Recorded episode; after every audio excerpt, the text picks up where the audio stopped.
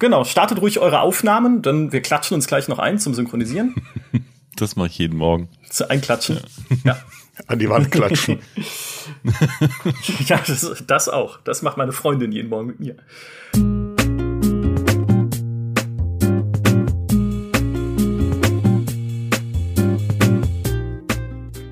Wenn sich irgendein Mensch auf der Welt für Arma 3 interessiert, dann besteht eine gewisse Chance, dass er oder sie ausgerechnet mein Gesicht mit diesem Spiel verbindet, denn ich habe im Jahr 2011 Bohemia Interactive auf der E3 besucht, um mir dort Arma 3 noch vor Release in Bewegung anzuschauen und das daraus resultierende YouTube-Video ist das am drittmeisten angeschaute der GameStar-Geschichte mit über 2,3 Millionen Views. Zum Glück für euch alle da draußen mache ich da aber nur die Einleitung. Das eigentliche Gameplay wird kommentiert von Ivan Buchter, der damals wie heute als Creative Director an der Arma-Serie arbeitet. Ich habe damals zwar Operation Flashpoint geliebt, dann aber den Anschluss verloren. Und das ist schade, denn aus Arma oder Armed Assault, wie es ausgeschrieben heißt, ist ja ein regelrechtes Militärsimulationsuniversum geworden. Und unser Themenschwerpunkt zu Simulationen ist doch die beste Gelegenheit, sich mal anzuschauen, was dieses Universum so faszinierend macht. Mein Name ist Michael Graf, mir zugeschaltet ist der Kollege, der zwar irgendwie immer da ist, wenn es um Simulationen geht, aber er hat tatsächlich auch Arma gespielt und ist im echten Leben Panzer gefahren für die Bundeswehr. Hallo, Florian Frank. Hi, Michael, grüß dich. Ebenfalls zu Gast ist jemand, den ihr aus diesem Podcast vielleicht eher als Genießer von historischen Militärstrategiespielen kennt, der aktuell aber auch begeistert Arma 3 spielt und zwar im größten deutschen Clan der 101st Airborne Division. Er ist außerdem Videoproducer bei GameStar sowie auf YouTube und Twitch unterwegs als Hobbygeneral. Herzlich willkommen, Alex Beck. Michael, grüß dich, Servus. Ja, schön, dass du mal wieder da bist. Äh, das äh, freut mich wirklich sehr. Und um vielleicht gleich mit so einem kleinen, weiß nicht, Vorurteil über Arma 3 äh, aufzuräumen, bevor wir loslegen. Arma 3 ist alles andere als klein. Das Spiel hat äh, unter anderem 90% positive Steam-Bewertungen. Es hat laut Steam Spy über 6 Millionen Besitzer und Bohemia Interactive, die Entwickler, haben auch äh, 2020 so Statistiken veröffentlicht über ihr Geschäftsjahr, in denen stand, dass es sich allein in diesem Jahr nochmal über 1 1,1 Millionen Mal verkauft hat. Die DLCs haben sich 2,2 Millionen Mal verkauft und es hat, Stand 2020, über 2,35 Millionen aktive Spielerinnen und Spieler. Und das finde ich ist für ein acht Jahre altes Spiel, ist ja 2013 rausgekommen, äh, richtig, richtig äh, beachtlich. Und ja, einer dieser aktiven Spieler ist ja heute hier, Alex. Wie bist du bei Arma gelandet? Also ich bin über einen ähnlichen, ich sag mal, Umweg gelandet, wie vielleicht du auch. Du hast auch gerade schon angesprochen, Operation Flashpoint war für mich damals ein absolut äh, neuartiges Spiel, hat Sachen gebracht, die es früher nicht gab und habe dann ein bisschen den Anschluss verloren und habe dann, dann aber auch angefangen, Arma 3 hat mich natürlich interessiert und ich habe immer drauf, äh, drauf geschielt. Allerdings war es mir relativ klar, dass Arma für mich, wenn dann eine Multiplayer-Erfahrung sein muss, äh, Singleplayer ist ja eher auch durchwachsen, ähm, selbst auch die nachgelieferten Kampagnen und mit den DLCs. Ich glaube, es gibt relativ wenig Leute, die Arma im Singleplayer spielen.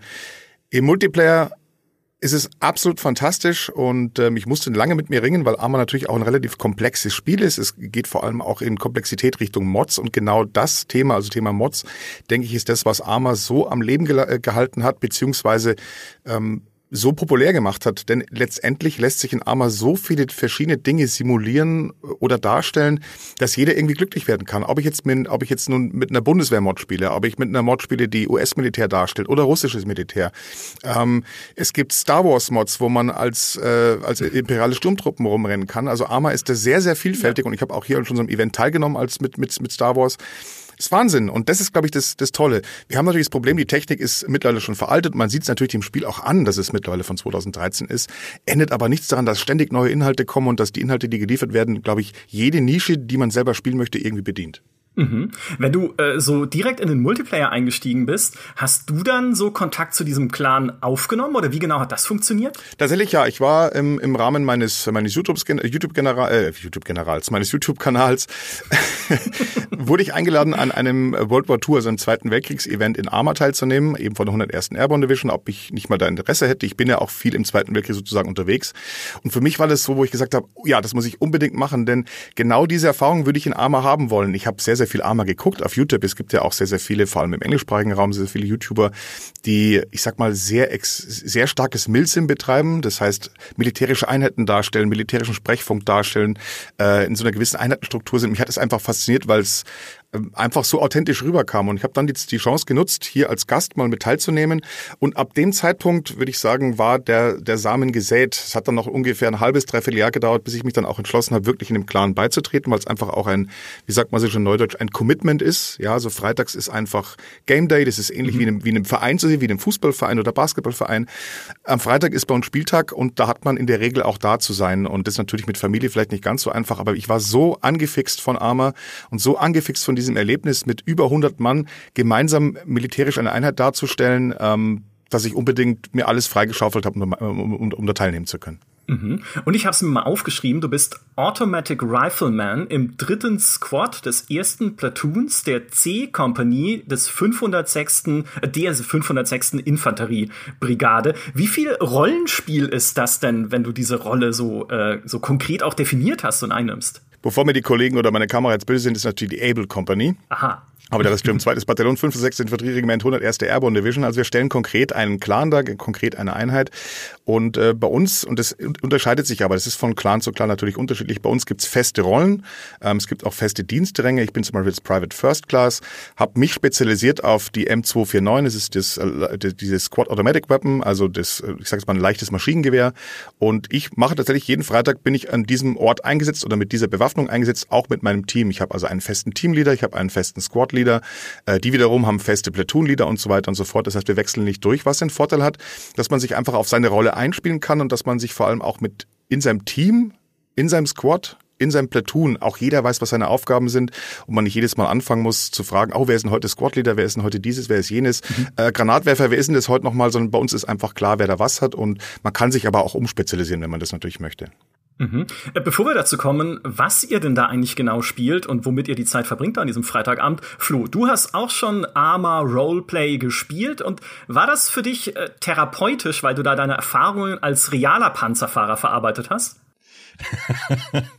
Ähm, teil, teilweise ja. Ähm, also ich habe mit mit ähm, mit Tanoa RPG äh, habe ich angefangen. Das war altes Live. Tanoa ähm, war ja eine ne Erweiterung und ähnlich wie Alex es halt eben auch auch gerade gesagt hatte, ähm, geht das aber nicht mehr in, in diese Military Sim rein, sondern eher mehr in diese ganze Roleplay ähm, Alternate Life Geschichte. Das heißt also man man übernimmt halt oder nimmt eine Rolle ein und in, in solchen Roleplay-Geschichten ist es eher so, dass man halt sagt, okay, es gibt halt die, die klassischen Polizisten oder Militärpolizei, dann hast du die Sanitäter, äh, es gibt aber halt auch die Militäreinheiten und äh, klar, ich habe halt irgendwie als erstes Mal so ein bisschen rumprobiert, auch mit den, mit den Bundeswehr-Mods, weil ähm, ich war ja im, im Flakpanzer Gepard, also Flugabwehrpanzer. Damit bin ich damals im Real Life gefahren und den gab es eben in Arma auch, auch als Mod. Und ich kam ja nie in die Versuchung, mal zu schießen ähm, sondern ich bin ja, bin halt ich ja nur in Anführungszeichen nur gefahren, wobei das auch wesentlich unterhaltsamer war.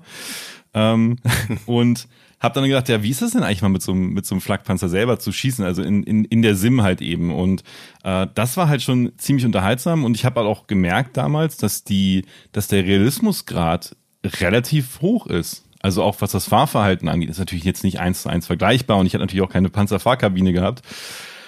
Ähm, aber ja, genau, das waren so die ersten Erfahrungen. habe ich aber auch relativ schnell gemerkt, hm, so im Singleplayer selber macht das irgendwie keinen Spaß und habe dann aber ähm, eben das, das Roleplay an sich entdeckt gehabt und bin halt in die Richtung dann abgedriftet.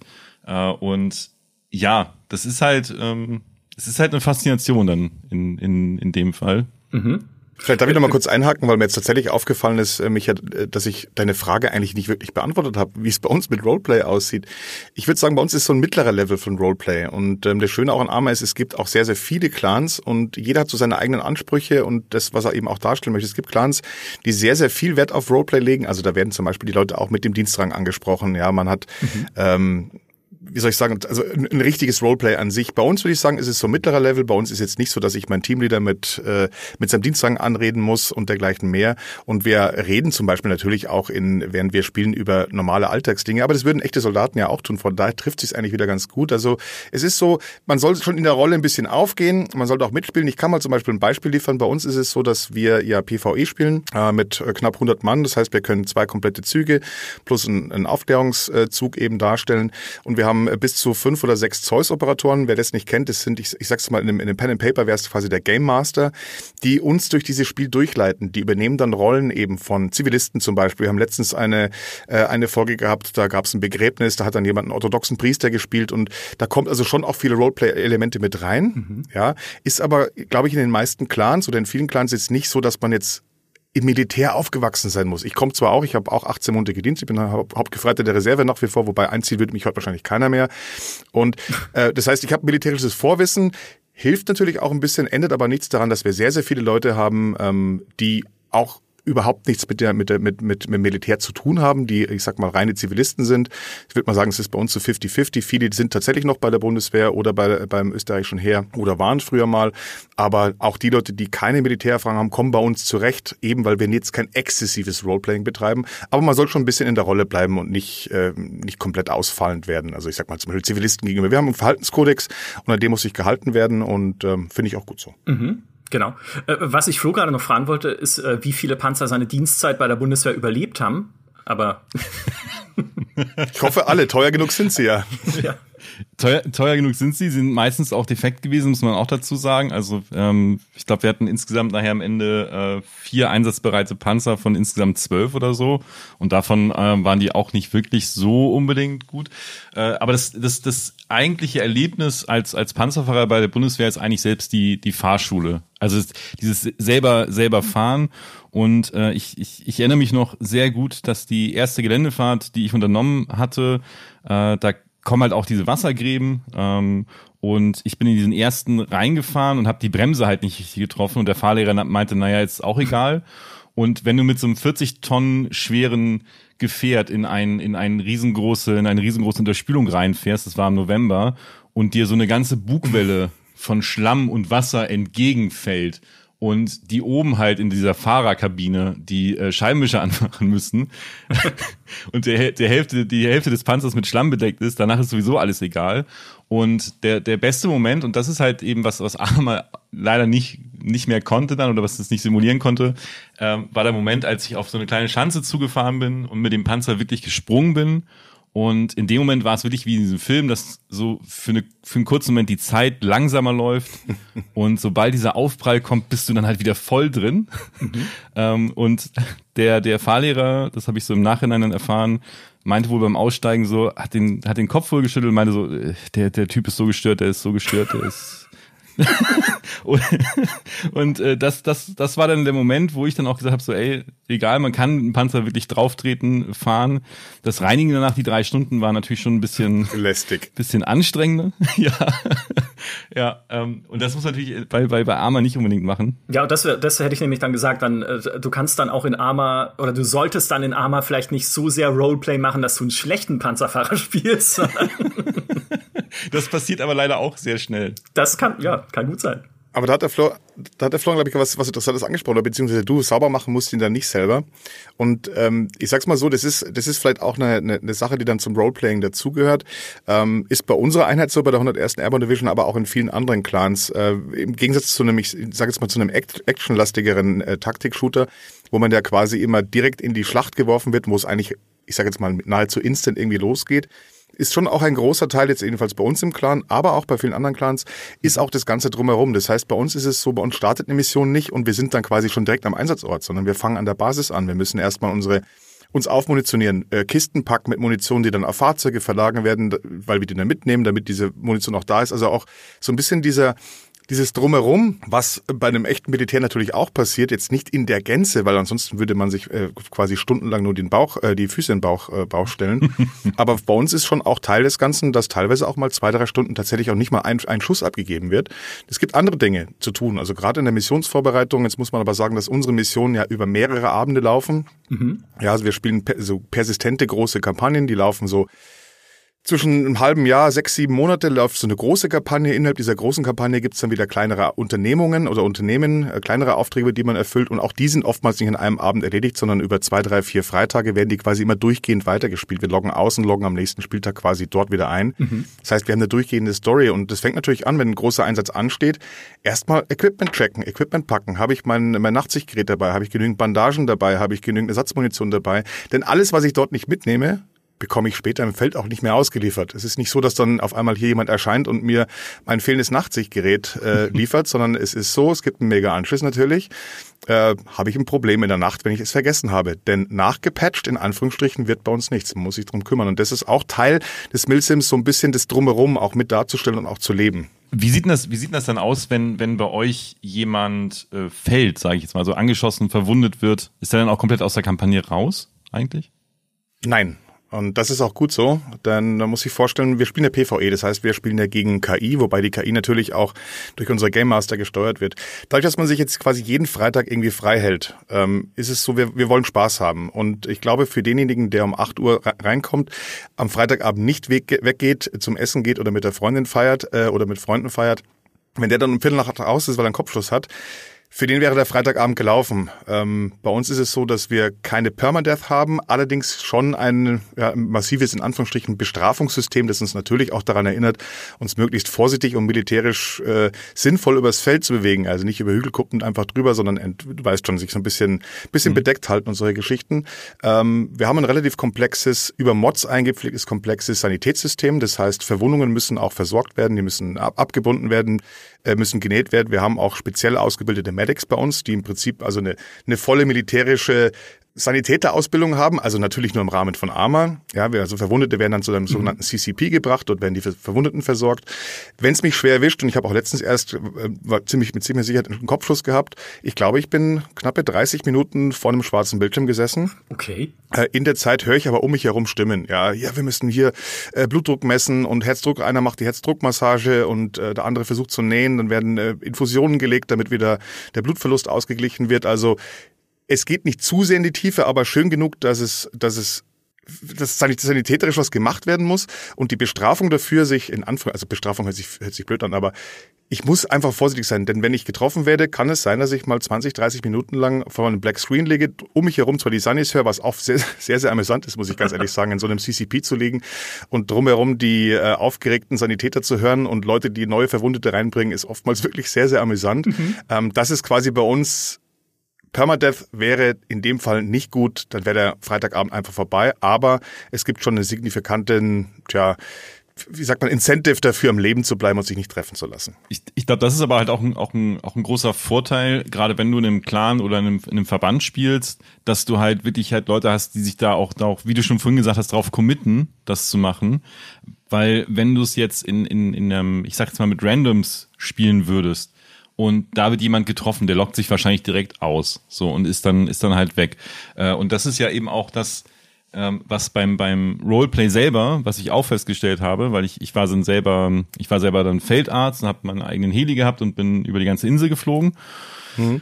Und das habe ich halt eben auch gemerkt, die Leute bleiben halt, wie du auch schon sagst, dann teilweise halt wirklich 10, 20 Minuten, teilweise auch eine halbe Stunde vor so einem Blackscreen liegen. Äh, dann haben die Kollegen den Notfunk gerufen oder den, den ähm, aber du, du bist halt irgendwo noch im anderen Einsatz und quatscht da halt mit den Leuten, weil ich bin auch jemand, ich mhm. quatsch halt super viel. So, deswegen oftmals wurde auch speziell ich dann angefragt, also mein, mein RP-Charakter, mhm. ob ich da nicht mehr hinfliegen kann. Äh, und ja, klar, dann, dann kann es halt durchaus mal passieren, dass man dann eine halbe Stunde nicht und dann sitzt er halt eben sagt, halt, oh Gott, ja, das sieht aber nach einer, nach einer üblen Fleischwunde irgendwie aus oder ähm, hier guckt schon ein bisschen irgendwie der Mageninhalt so ein bisschen raus, weiß ich nicht, müssen wir vielleicht doch mal irgendwie mitnehmen. ähm, aber auch da gibt's natürlich keinen Permadeath. Das ist halt eben auch, das, das, das muss man halt auch vermeiden, dass man halt irgendwie sagt, er wurde nicht er, erschossen, ähm, sondern ähm, ja halt einfach getroffen oder ist er ist auch nicht er wurde ja, getroffen, ja. Weil erschossen ist ja ist ja Ende. Ist natürlich ist natürlich anders in größeren PvP-Events, äh, wo auch äh, wo viele Clans und auch unter anderem wir auch mit teilnehmen. Da ist klar, in einem PvP-Event, wenn er mal getroffen wird, ist er dann weg, weil es im Prinzip ja auch absehbar für diesen einen Abend ist und natürlich auch kompetitiv gespielt wird.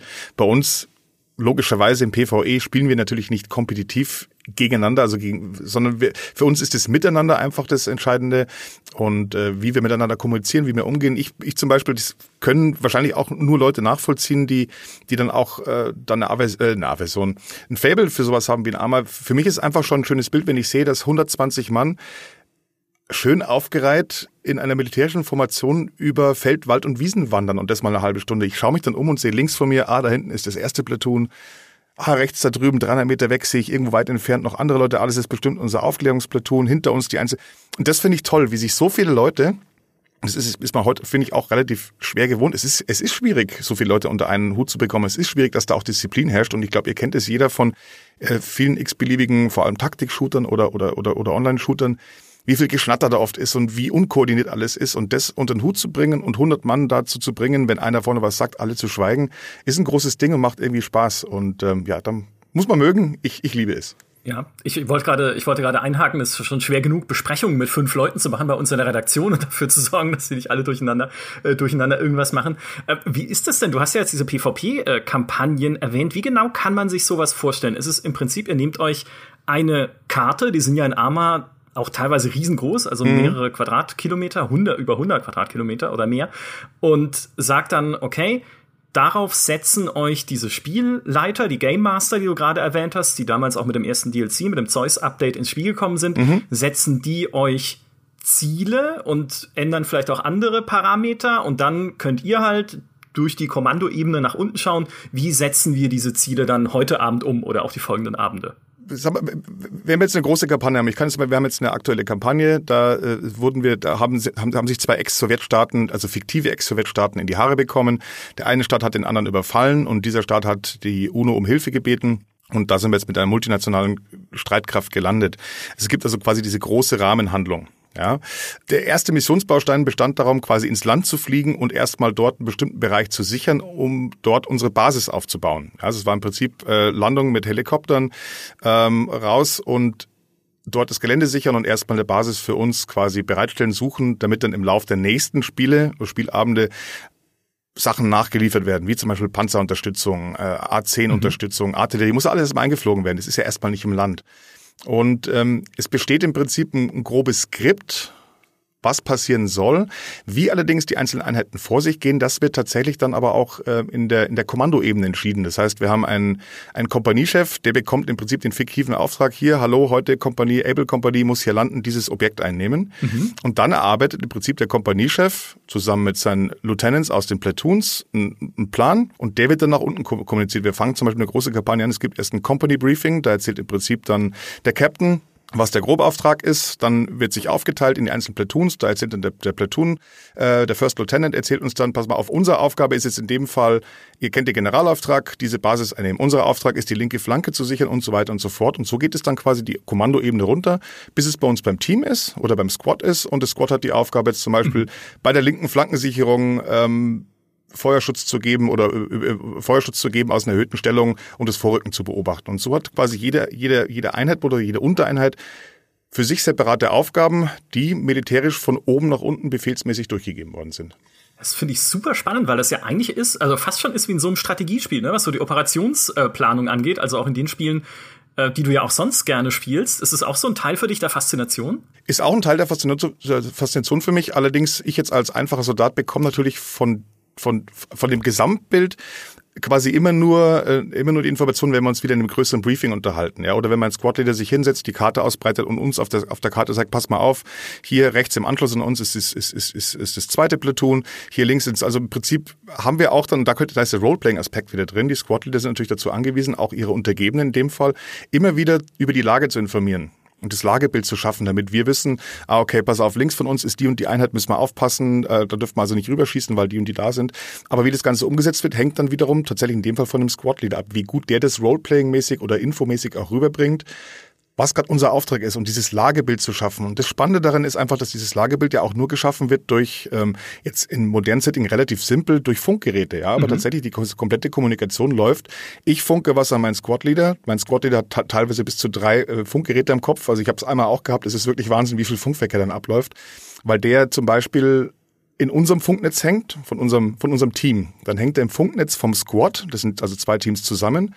Und hängt auch wiederum im Funknetz fürs Platoon. Also hat also drei Funknetze. Und die Information, wenn ich eine Information gebe, dann gibt sie mein Squad, mein Teamleader an den Squad-Leader weiter per Funk. Und der wiederum, wenn, sie, wenn die Information wichtig und relevant ist, gibt es per Funk an den Platoon-Leader weiter. Mhm. Der eventuell wieder an den Company-Leiter, äh, den Kompaniechef und dann wieder zurück. Also bis ich meine Meldung gemacht habe und wieder reagiert wird, da können auch wieder ein paar Minuten vergehen. Ja, weil vielleicht auch gerade der Platoon äh, der Platoon Sergeant oder derjenige, der fürs Platoon zuständig ist, gerade zum Beispiel keine Zeit hat, weil er mit was anderem beschäftigt ist. Ja, das heißt, ich muss fünf Minuten warten, bis ich die Meldung machen kann. Und das führt aber oft zu sehr, sehr spannenden Situationen und sehr, sehr spannenden Lagen, weil eben nicht so schnell reagiert werden kann, sondern das Ganze erstmal eine Befehlskette rauf und wieder runter muss. Ja, und vor allem, weil das alles Personen ja sind, die auch tatsächlich sich als Figuren auf der Map bewegen, oder? Also, dass wenn jemand abgelenkt ist, keine Ahnung, weil gerade irgendwie bei ihm da irgendwas passiert oder da irgendwie angegriffen wird oder weil auch jemand anders irgendwie was von demjenigen wissen möchte. Das sind also diese die, die Führungsfiguren sind schon auch als Spieler auf der Karte, oder? Also die sind, die sind als Spieler auf der Karte und sind auch oftmals diejenigen, die äh, über moderne Systeme, also wir haben ja diese Blue Force Tracker, also im Prinzip kann man sich vorstellen, so eine Art Tablet, wo GPS-Koordinaten und sowas drauf sind. Mhm. Da haben zum Beispiel jetzt äh, die Platoon, äh, die, die Platoon-Leader und die Squad-Leader haben Zugriff drauf. Die sehen ein relativ aktuelles Lagebild ähm, aufgrund dieses Blue Force Trackers. Aber ich jetzt als einfacher Soldat, der irgendwo liegt mit seinem Maschinengewehr. Ich sehe das erstmal nicht, weil ich dieses Equipment nicht habe. Ich bin darauf angewiesen, dass tatsächlich das Squad Leader mal zu mir kommt, die Karte neben mir ausbreitet und sagt, hier sind wir, da ist der Feind, da sind unsere Unterstützungskräfte, so sieht es aus. Also nicht jeder hat Zugriff auf diese Technologie, was es aber auch wiederum sehr, sehr spannend macht, dass manche Informationen eben bloß an bestimmten Stellen liegen und es dann aufs Roleplay ankommt und auf das militärische Verständnis, diese Lage anderen auch wieder klar zu machen, damit man weiß, wie man sich zu verhalten hat. Also wichtig zum Beispiel für mich als Maschinengewehrschütze, wenn es heißt, ab äh, Richtung 110, also Gradzahl, ab da kommen äh, Feind sind, sind, sind freundliche Kräfte, nicht weiter als bis zu dieser Gradzahl oder bis zu diesem Baum rüberschießen, weil ansonsten haben wir Friendly Fire Incidents. Ah, okay. Ist es denn was würdest du denn sagen, kommen da auch in diesen Kampagnen richtig große Gefechte vor oder ist es sind es doch mehr irgendwie, gerade bei dem, was ihr jetzt spielt, als UNO-Eingreiftruppe, sind es doch dann eher kleinere, also in Anführungszeichen kleinere, ihr seid natürlich sehr viele Leute einfach natürlich, mhm. aber weißt du, wenn ich so an, an Militärsimulationen, auch damals an Operation Flashpoint denke, dann fallen mir auf der einen Seite halt diese Missionen ein, wo ich wirklich ganz alleine durch Feindesland so kriechen musste, was ich damals mhm. einfach so wahnsinnig atmosphärisch und spannend fand, dann irgendwie Patrouillen zu beobachten aus dem Wald und dann so durchzuhuschen, aber auf der anderen Seite halt auch so große Schlachten, wo du mit dem Panzer fährst, wo du einen Helikopter fliegst und sowas. Kommt sowas bei euch dann auch vor? Ähm, ich würde jetzt mal sagen gemischt. Also wir bewegen uns ja hier bei uns, ich sage jetzt mal auf Kompanieebene. Das ist ja eine relativ relativ kleine Ebene. In modernen Konflikten ist es aber allerdings so, dass tatsächlich Squads und Platoons, also ähm, Gruppen und Züge, mehr oder weniger die, die Hauptmanöverelemente auf einem Schlachtfeld sind. Und diese groß, großen Schlachten, wie man sie nach dem Zweiten Weltkrieg wie man sie da kennt, die gibt's ja heutzutage so nicht wirklich. Mhm. Es kommt aber trotzdem immer, immer das Gefühl auf, dass man sich, dass man Teil eines Ganzen ist. Auch wenn wir jetzt zum Beispiel, wir sind ja auch nicht allein auf dieser Insel, ja, wir, eine äh, auf dieser Insel, wir sind, wenn wir jetzt eine Kompanie kann ja keinen Ex-Sowjetstaat befreien, sondern wir haben natürlich noch weitere Bataillone. Die sind allerdings jetzt nur virtuell für uns im Kopf. Die werden natürlich jetzt momentan, wenn die drei, vier Kilometer weg sind, werden die jetzt nicht irgendwie großartig dargestellt. Was aber bei uns auch, was bei uns mit, mit dabei ist, ist äh, Artillerieunterstützung, Luftunterstützung wie A10 oder sowas, die dann kommt. Also man bekommt schon das Gefühl, mehr als oftmals in vielen anderen Spielen, dass man Teil eines großen Ganzen ist. Ich weiß zum Beispiel auch, hier mein zweites Platoon operiert gerade drei Kilometer von mir weg und ich kann dann aber auch teilweise hören, dass da drüben gerade geschossen wird. Ich weiß aber nicht, was los ist. Ähm, aber wenn du denkst, also diese richtig großen Gefechte, wie man sie vielleicht jetzt aus einem Battlefield oder sowas kennt, sind da natürlich eher rar gesehen. Das Maximum auf einem Server sind einfach knappe 100 bis 110 Mann. Größer gehen die Server auch nicht. Dementsprechend bewegt sich alles eher so auf Kompanieebene bis zu 120 Mann aber abhängig von natürlich von den von den von den Zeus-Operatoren, also von den Game Mastern, die haben schon ihre Mittel. Also wir haben natürlich auch Panzerunterstützungskräfte, die dann, die dann, die dann ankommen. Die werden dann von unseren Game Mastern gefahren, weil wir als Einheit eine rein Infanterieeinheit sind. Mhm. Wir haben selber keine eigenen Panzerfahrer bei uns sozusagen in der Truppe. Die werden auch bei uns nicht ausgebildet, weil wir keine Panzer organisch bei uns in, äh, in der Division mit drin haben. Aber um sich als Teil eines großen Ganzen zu fühlen, haben wir eben auch wie jetzt in der aktuellen Mission Panzerunterstützung oder Striker-Unterstützung und die werden dann im Prinzip von unseren Game Mastern äh, betreut und äh, sozusagen dann auch gefahren und gesteuert. Mhm. Ja, Flo, bewirb dich. Ja, ich wollte gerade ich wollte gerade sagen, ich werde einfach Pan Panzerausbilder. Also hier, äh, äh, das sollte überhaupt kein Problem sein. Ich weiß ja, wie das geht mittlerweile. Dann, dann, ja. müssen wir, dann müssen wir das echte US-Militär mal erstmal davon überreden, dass sie zur 101. Airborne Division auch Panzer mit reintun, denn wir stellen tatsächlich diese Einheit da. Interessanter Fakt übrigens nebenbei, das war eine Sache, die mich wirklich interessiert haben am Anfang, ob denn, äh, ob wir denn, ob es eigentlich eine Erlaubnis dafür gibt, sich einfach 101. Airborne Division zu, zu nennen. Ja. Und ja, wir haben tatsächlich eine offizielle Erlaubnis. Ähm, unsere Clan-Chefs haben damals angefragt und interessanterweise hat die Webseite äh, airborne-division.de größere Zugriffs, äh, größere, mehr Zugriffe als die offizielle 101. Airborne Division Seite, hatten sie uns mal gesagt. Fand ich ein ganz nettes Detail so am Rande. Ich habe auch vorhin, es ist lustig, dass du sagst, ich habe es auch vorhin gegoogelt, einfach nur und habe tatsächlich auch direkt eure Seite gefunden. Mhm. Also ja, das ist ja, oh Gott, wenn sich dann jemand bei der echten 100 First be äh, bewerben will, vielleicht irgendwie kommt er erstmal zu euch in den Clan. Das wäre natürlich auch eine spannende, Wahrscheinlich, äh, spannende genau. Sache. äh, wie ist das denn, Alex, für dich persönlich? Ähm, Arma 3 hat ja viele DLCs bekommen in seiner Geschichte, elf waren es insgesamt, wenn man jetzt die Kampagnen, die Singleplayer-Kampagnen nicht mitrechnet, die dann erst nach Release erschienen sind. Und der letzte DLC oder letzte Addon im Jahr 2019 war äh, Contact, was dann eine Kampagne hat, die sich um so Außerirdische dreht, die auf der Erde landen und mit denen man da irgendwie klarkommen muss. Das wäre dann eher nichts für dich, oder? Das wäre tatsächlich eher nichts für mich. Nee, ich bin, ich, ich, ich fühle mich ganz, ganz, äh, ganz gut zu Hause in, in, in, in dem in Anführungsstrichen authentischen, realistischen militärischen Umfeld mit, mit authentischen, realistischen Gegnern. Ist aber Geschmackssache, wie ich es ja vorhin auch schon erwähnt habe. Also jeder, glaube ich, kann bei Arma, und ich denke, das ist das Wichtigste, Arma, ist meine Meinung, Arma muss man im Clan spielen. Singleplayer-Content ist einfach nicht gut. Wir hatten ja letztens auch dieses, äh, dieses Vietnam Creators ähm, Update, äh, Content Creator Update oder DLC, ähm, der im Prinzip Vietnam, Vietnam-Einsätze mit nachbringt. Ähm, und obwohl drin steht, kann man Singleplayer spielen, ganz ehrlich, man kann es einfach nicht. Und äh, wer aber Lust und Lust hat, sich Sachen zu erleben und wirklich alles Mögliche, äh, der ist in Arma richtig aufgeben, so, so, sofern er Multiplayer sucht. Und wir können, Arma stellt wirklich, wie gesagt, wir haben ja vorhin gesagt, Star Wars gibt's. Es gibt, also man wird mit allem glücklich. Äh, Florian hat es ja auch schon gesagt diese, äh, diese Role-Playing-Server, wo dann Polizeikräfte gespielt werden und Zivilisten und Ärzte und solche Sachen. Also ich, da kann jeder, ich glaube, da findet jeder seine Nische, wenn er, wenn er, wenn er die Augen aufmacht. Und meine Erfahrung ist tatsächlich auch in den Clans, ähm, ich muss zugeben, ich spreche aus einer Warte, ich würde mich niemals selber als armer Profi bezeichnen. Ähm, ich habe jetzt, glaube ich, gerade mal erst 150 Stunden auf dem Ticker. Das ist für armer Profis, die werden drüber lachen. Und äh, bis heute ist es so, dass ich die, die, das komplette Tastaturlayout von dem Spiel auch nicht drauf habe, weil ich das meiste auch nicht wirklich brauche. Ja, das heißt, mhm. ähm, ich wurde im Prinzip in meinem Clan für meine Rolle ausgebildet da weiß ich, was ich zu drücken habe und das reicht auch. Und wenn ich da im Rang höher steige oder wenn ich, wenn ich, wenn ich Ambitionen habe und sage, ich möchte mal irgendwas Squad-Leader werden, dann muss ich mich auch damit auseinandersetzen, wie funktioniert der Funkverkehr eigentlich wirklich regulär. Ja, wie ist, äh, wie kann ich die Funkgeräte einstellen, wie kann ich diesen jenes machen. Aber da kann man sich, glaube ich, je nachdem, wie versiert man das und wie tief man einsteigen will, ähm, auch, auch anfangen, das möchte ich auch vielleicht mitteilen. Man muss nicht die Angst haben, Arma hat den Ruf, komplex zu sein. Ja, ist es. Aber wenn du in einen guten Clan kommst, wirst du da auch echt wirklich gut rangeführt. Bei uns gibt es zum Beispiel eine äh, fünftägige, ich sag mal, Grundausbildung. Es sind fünf Module, in denen man teilnehmen muss. Man hat am Anfang einen Mentor, der einen am Anfang erstmal begleitet, der einem wirklich einem die, die Prinzipien des Spiels erklärt, das Tastaturlayout erklärt. Das Allerwichtigste, die Taste G sofort umbelegen, genau, weil Taste G steht für Granatenwerfen. Und es gibt nichts Schlimmeres als an einem Company Briefing von einer intern geschmissenen Granate, weil man muss sich vorstellen, es ist nämlich auch schon passiert, dass da mal eine Granate losging in, oh in so einem Meeting. Es ist nicht so, dass dann jemand sagt, wir drücken jetzt auf den Reset-Knopf und fangen von vorne an. Nein, hier werden bitte alle 50 Verwundeten, die hier rumliegen, alle versorgt. Das kann lange dauern. Ja, Medic Flo, Einsatz. Ja, ja. dann ja. Mal 50 bitte. kann ich gleich in die 36-Stunden-Übung äh, übergehen. Ja, genau. Also, weil, weil genau das ist nämlich, genau das passiert nämlich, äh, äh, oder passiert auch bei der, oder ist bei mir bei der Bundeswehr damals passiert. Ähm, wir hatten Sanitätsausbildung auch, genau wie du sagst, wir kommen in so ein Dorf rein.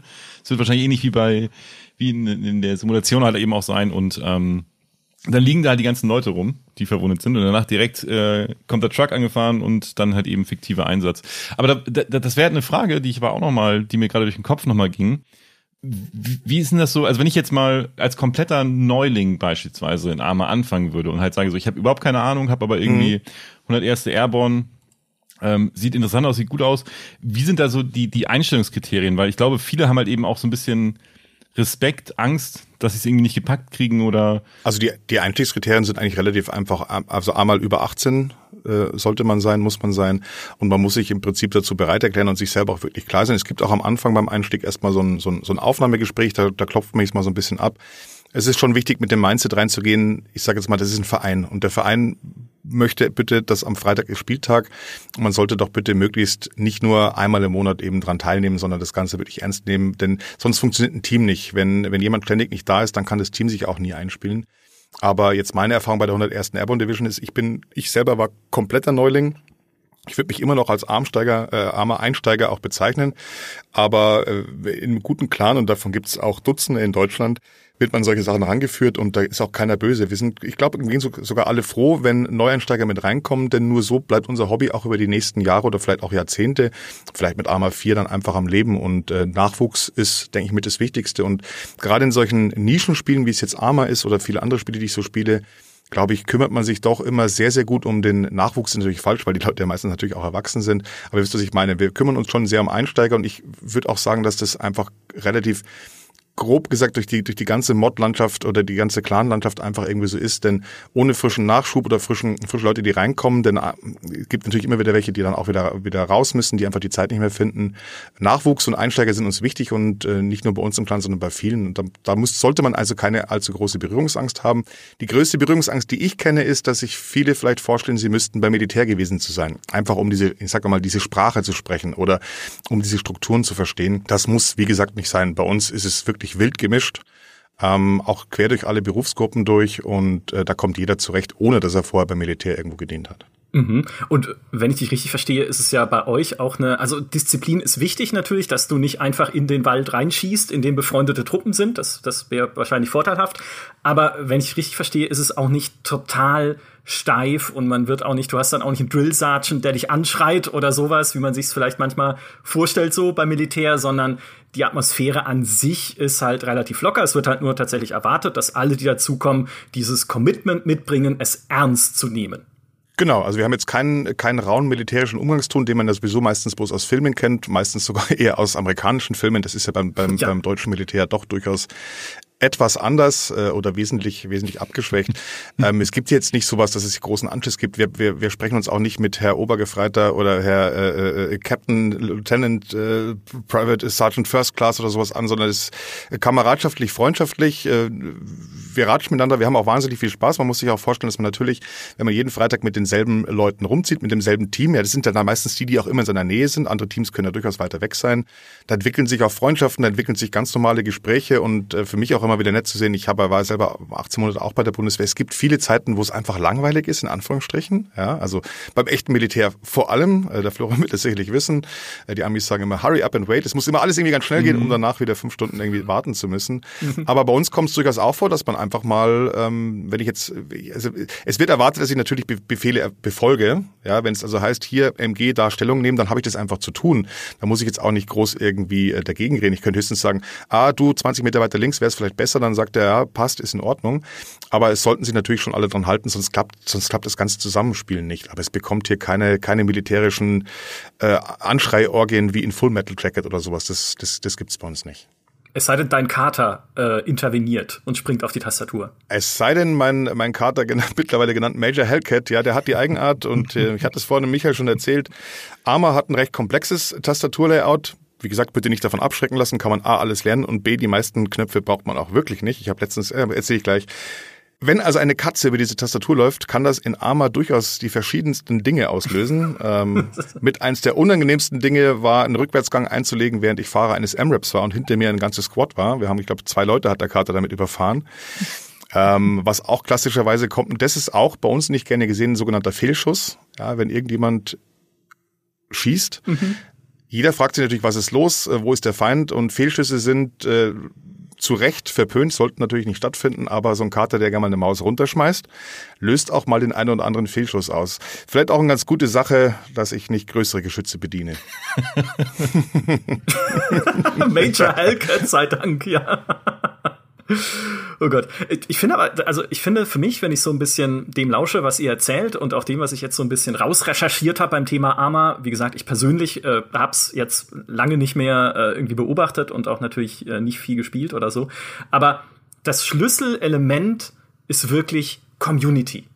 Und zwar das natürlich, ne, also alles, was Alex erzählt, ist ja auch nicht irgendwie vorgefertigt vom Spiel in irgendeiner Form. Es ist keine vorgefertigte Kampagne, die er einfach runterspielt, die Bohemia Interactive gebaut hat. Es ist kein vorgefertigtes äh, ja, Szenario für Koop, sondern es ist von Menschen erdacht, von der Community erdacht, damit ihr alle gemeinsam darin Spaß haben könnt. Und das ist, glaube ich, für mich ein ganz, ganz wesentlicher Erfolgsfaktor von Arma 3. Ich habe es eingangs gesagt, das Ding verkauft sich immer noch super über eine Million Mal. Allein im Jahr 2020 sicherlich auch pandemiebedingt. Ne? Wir wissen alle, letztes Jahr durch die Pandemie wurde einfach auch definitiv mehr gespielt, dadurch, dass man ja nicht anderweitig raus konnte oder sowas. Aber Bohemia unterstützt das auch ganz gut und ähm, vielleicht ein kleiner Aspekt, auch Alex hat es vorhin schon genannt. Davon ist äh, der Community Content, den es äh, natürlich gibt. Einerseits im Steam Workshop über 22.000 Objekte. Ja, also du siehst, die Leute sind wahnsinnig fleißig darin, Zusatzinhalte zu bauen, Waffen, Fahrzeuge, aber auch Spielfunktionen wie besseres äh, Movement, ne, neue Bewegungsmöglichkeiten, dass dann irgendwie zum Beispiel äh, Springen und Klettern auf eine Taste zusammengelegt wird, damit man sich da halt jetzt nicht zum Beispiel unterschiedliche Tasten äh, merken müsste. Und das Zweite, was es gibt, ist dieses Creator-Programm von Bohemia selbst, wo Community-Teams Ausgewählte, muss man sagen, die Chance bekommen, eigene Community-DLCs zu bauen, große DLCs, die dann auch äh, gegen Echtgeld, also wirklich auf Steam verkauft werden. Und da hat Alex eines schon erwähnt, dass dieses SOG Prairie Fire, SOG ist ja dieses eine Sondereinheit für verdeckte Operationen der äh, US-Armee, äh, die geheimste Einheit eigentlich, äh, die es gibt. Und äh, das spielt im Vietnamkrieg und wurde auch entwickelt in Zusammenarbeit sagt das Entwicklerteam mit US-Veteranen, vietnamesischen Beratern, hat eine äh, 300 Quadratkilometer große Karte, die so ein bisschen Vietnam, Laos und Kambodscha vereint, wo es also Dschungelgebiete gibt, Küstengebiete, auch Stadtgebiete zum Teil. Einfach hat auch eine Singleplayer-Kampagne mit dabei, aber das hat Alex auch schon gesagt, ne, ist halt da nicht so das Wesentliche. Aber du hast halt vier Fraktionen, 55 Waffen, 54 Fahrzeuge, darunter zwei Fahrräder, ja, muss ich mhm. auch vor allem, und da finde ich schon bemerkenswert, es sind zwei Fahrräder. Ne, du baust nicht einfach ein Fahrrad ein, sondern nein, es sind zwei korrekte, zwei Fahrräder. Ähm, ich mag solche Details einfach. Und ähm, das wurde eben von einem Community-Team entwickelt und wird auf Steam verkauft und Bohemia ermöglicht das, um halt auch diese Community weiter mit Inhalten zu versorgen und am Leben zu halten. Und das finde ich, also wenn man das sich so durchliest und sich da ein bisschen so reinfühlt, auch in die Erlebnisse, die ihr beschrieben habt, da erschließt sich für mich diese Faszination äh, Arma viel, viel mehr. Einfach. Es ist ein Spiel für euch. Ja, man kann, in, man, man kann in Arma auch wirklich, wirklich sehr viel ausleben. Also jetzt äh, nehmen wir jetzt mal einfach unsere, zum Beispiel unsere Zeus-Operatoren. Ja, die haben jetzt äh, sicherlich auch Bock auf Spielen, aber die haben auch einfach ganz, ganz viel Lust darauf, diese Missionen äh, zu begleiten, zu machen, Zivilisten darzustellen, Feinddarstellung zu machen.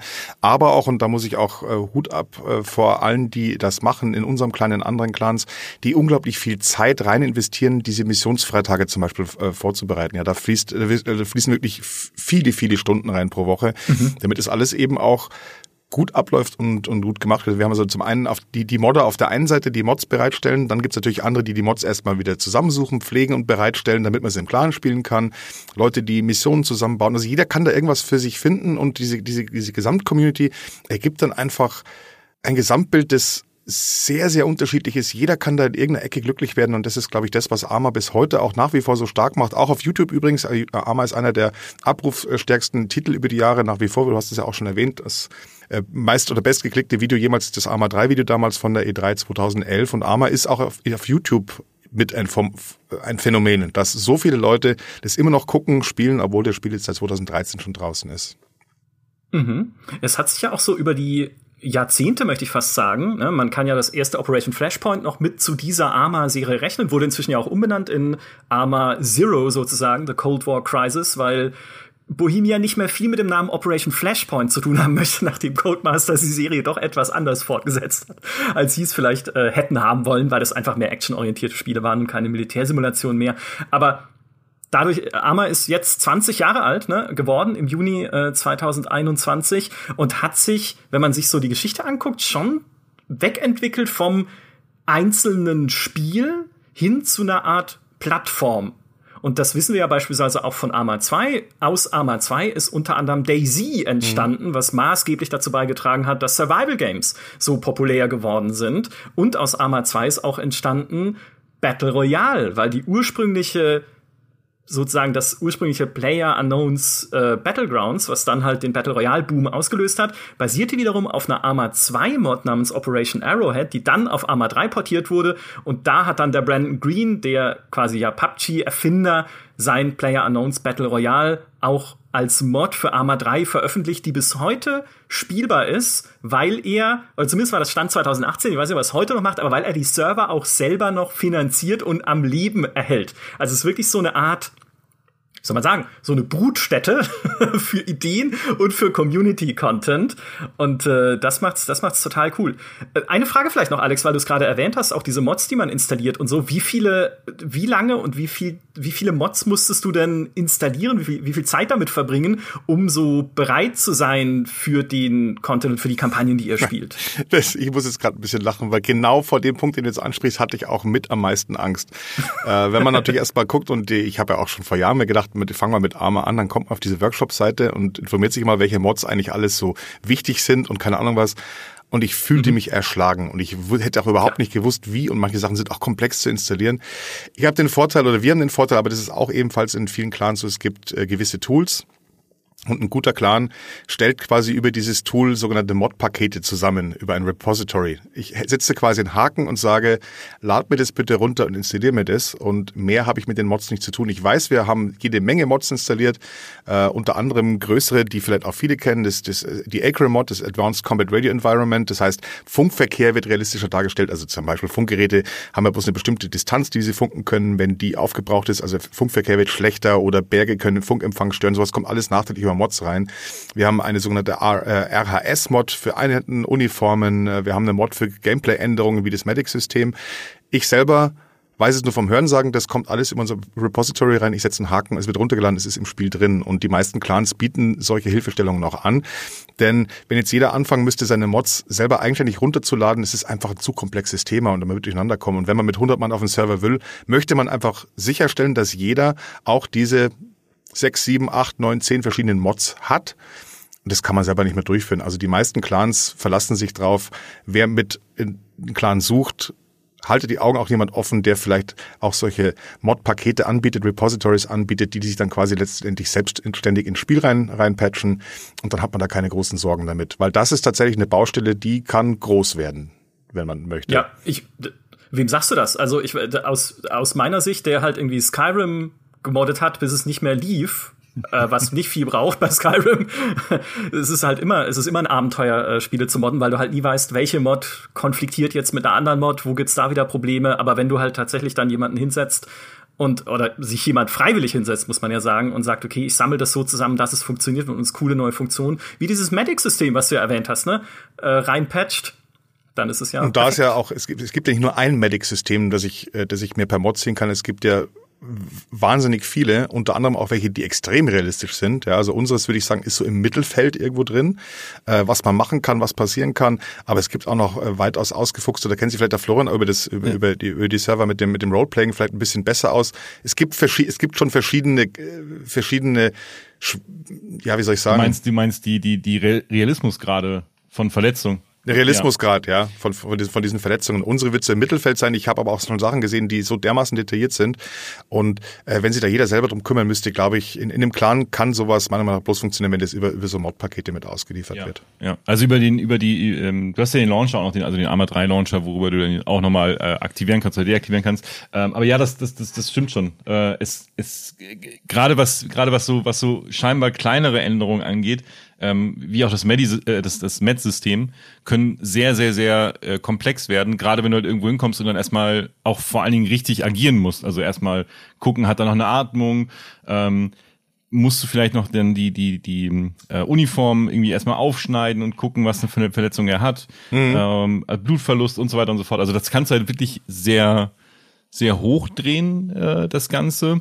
Äh, ich hatte halt damals, als ich das, das ähm, mit RP noch gespielt habe, hat mir halt so ein, so ein ja, so, ich würde auch ungefähr mittleres System halt sagen. Also du, du konntest halt, du konntest halt nicht äh, sterben, in Anführungszeichen, sondern warst halt eben bewusstlos und dann hast du halt, das, es ging, da war der, der, der das Roleplay im Vordergrund eigentlich eher. Ne? Dass du halt wirklich sagst so, hey, okay, mhm. ähm, bleib bitte bei mir, lass die Augen offen, sag mir, was passiert ist irgendwie und äh, dann, dann versorgst du halt ihn erstmal und sprichst halt so ein bisschen mit ihm und da war halt eher so dieses ganze, die Interaktion im Vordergrund. Ähm, aber ja, Genau. Ich ist, ist bei uns ja ähnlich und du hast es ja auch angesprochen gerade. Das finde ich ganz gut, weil du gerade gesagt hast, man muss vielleicht erst auch mal die, äh, die Kleidung aufschneiden oder sowas. Das zum Beispiel ist bei uns jetzt nicht drin, sondern wir können die Wunden dann auch gleich verbinden oder zunehmen. Man muss jetzt nicht erst ein Kleidungsstück aufschneiden. Aber das zeigt, zeigt mich ja vielleicht auch einfach, wie tief das durchaus gehen kann. Dass ich erstmal sagen muss, ich muss erstmal mhm. eine Schere nehmen, erstmal die Hose aufschneiden, damit ich überhaupt an die Verwundung rankomme ja. und dann noch diverse andere Dinge machen.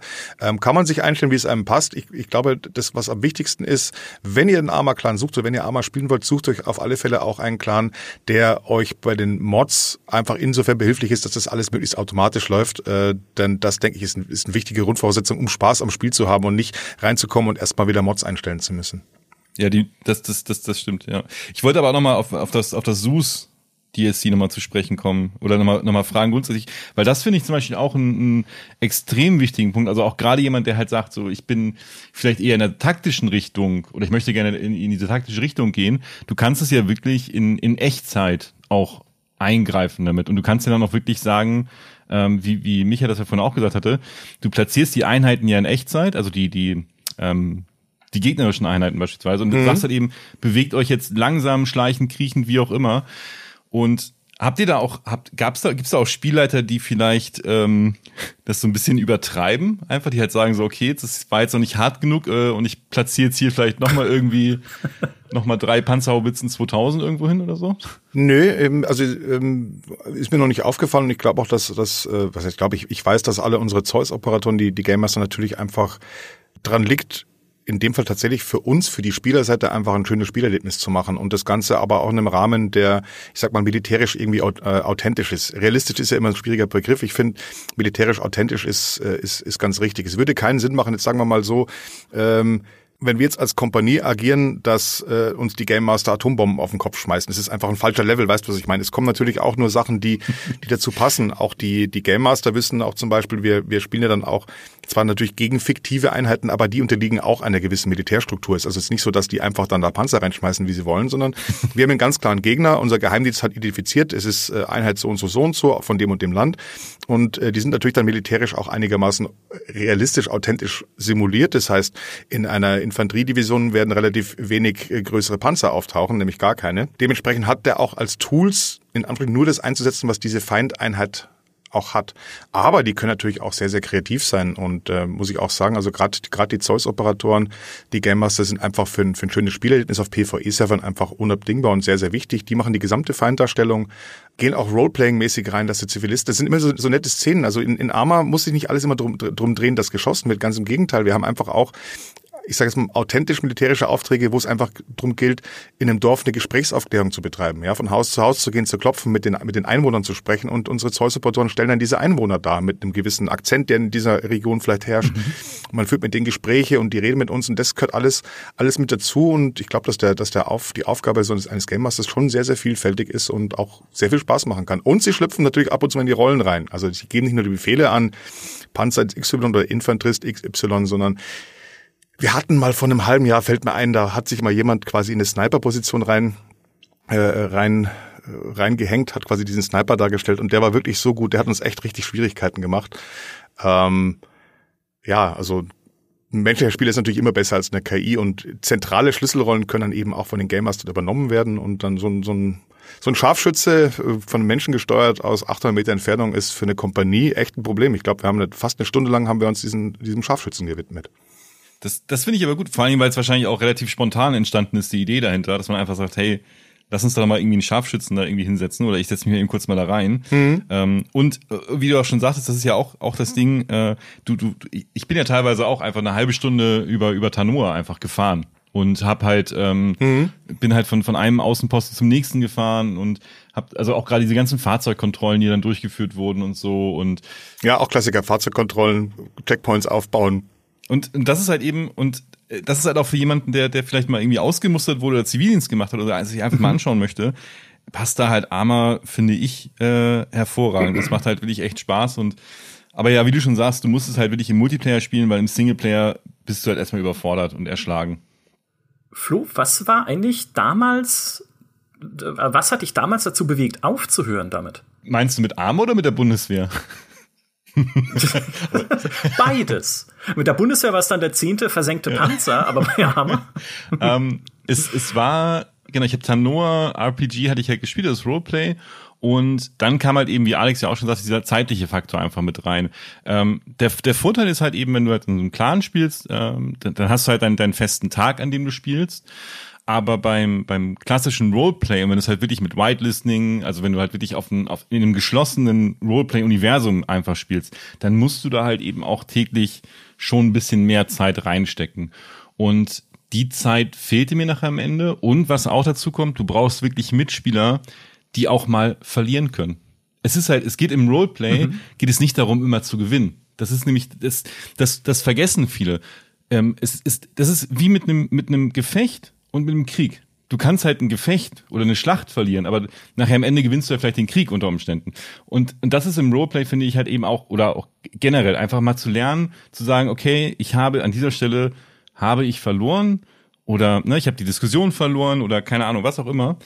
Und einfach weiterzumachen, um die Geschichte weiterzuerzählen. Weil es geht nicht darum, dass, dass, du, die, dass du deine eigene Geschichte schreibst, klar, sondern es geht halt darum, dass du halt eben in diesem Roleplay-Universum eine gemeinsame große Geschichte erzählst.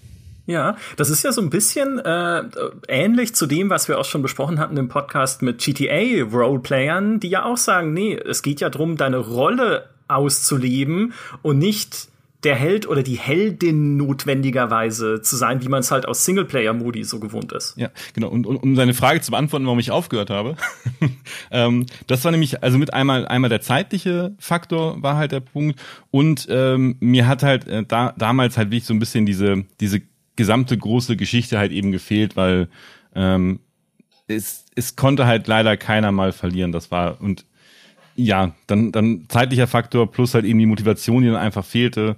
Ähm, und dann habe ich aufgehört. Aber das habe ich auch schon wieder gesehen, dass ich, wo Alex erzählt hat, äh, ich habe schon, ich habe schon wieder Bock bekommen. Also zumindest jetzt auf, auf den, auf den, auf Milsim. Panzerfahrender Medic, ne? Also ich meine, wer ist prädestiniert dafür, wenn nicht du?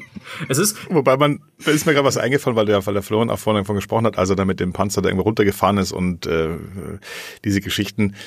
Das ist auch das Nette. Ich glaube, in Arman ist man, man, man muss Arma natürlich auch relativ viel verzeihen. Ja, ich meine, da gibt es glaube ich unter Arma-Spielern immer diesen Aus ja Arma halt.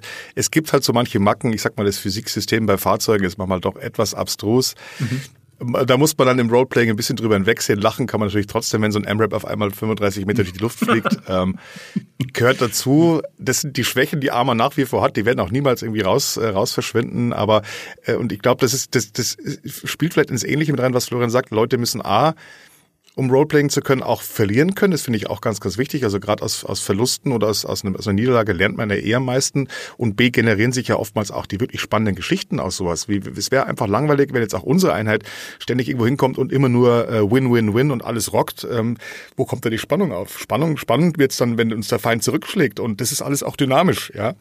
Das heißt, es ist nicht so, es ist geplant, dass wir jetzt heute eine Stunde lang brauchen und von diesem Sniper aufgehalten werden, sondern ähm, man versucht halt, man kommt unter Feindfeuer, man muss dann erstmal eruieren, woher kommt das Feindfeuer, was nicht einfach ist bei einem Scharfschützen, der alle drei, vier Minuten bloß einmal schießt, da erstmal überhaupt den zu spotten, überhaupt zu wissen, wo der ist.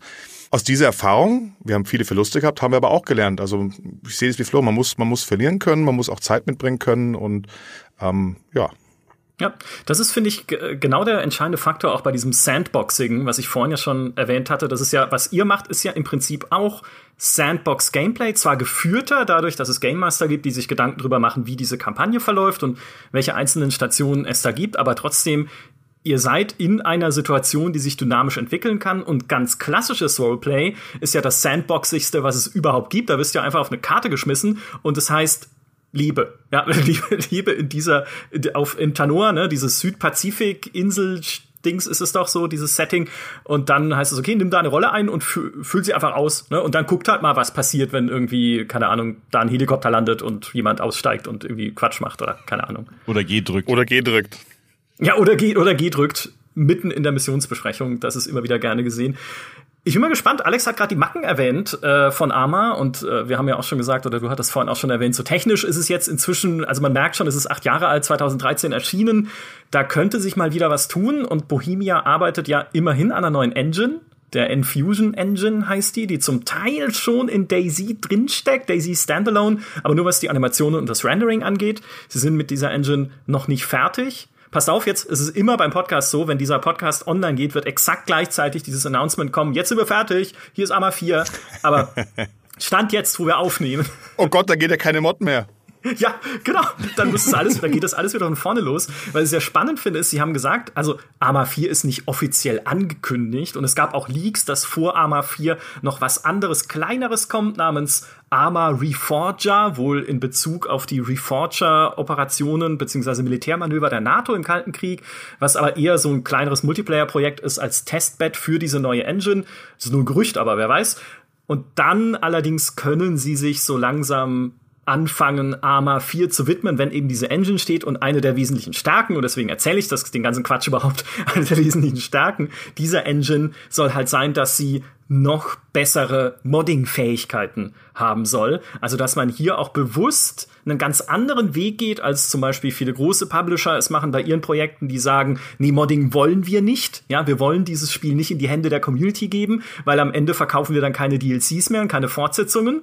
Bohemia macht's andersrum und sagt, nein, Moment, durch Modding und durch all das, was Alex erzählt hat, durch all das, was Flo erzählt hat, werden unsere Spiele ja gerade so gut, so beliebt und so langlebig, dass wir sie über acht Jahre hinweg inzwischen wenn man Steam Spy glauben darf, über sechs Millionen Mal verkauft haben. Steam Spy, muss ich dazu sagen, ist immer ein Disclaimer dabei, weil da fließen teilweise auch Free Weekends in die Zahlen mit ein. Also man weiß da nie genau, stimmen jetzt die 6,6 Millionen, die da stehen, oder sind es doch 6,3. Aber ist ja wurscht. Ne? Bohemia hat selber schon gesagt, äh, im Jahr 2020, äh, 2019 hatten sie, glaube ich, insgesamt 5,5 Millionen Mal verkauft. Im Jahr 2020 sind 1,1 Millionen dazugekommen. Also ne, gewisse, äh, aus mathematischer Sicht sind wir also jetzt bei über 6,5 Millionen Besitzern von Arma 3 und all das wäre ja überhaupt nicht möglich, ohne Community Features. Und das ist auch eine Richtung, in die Bohemia wohl weiterhin gehen möchte.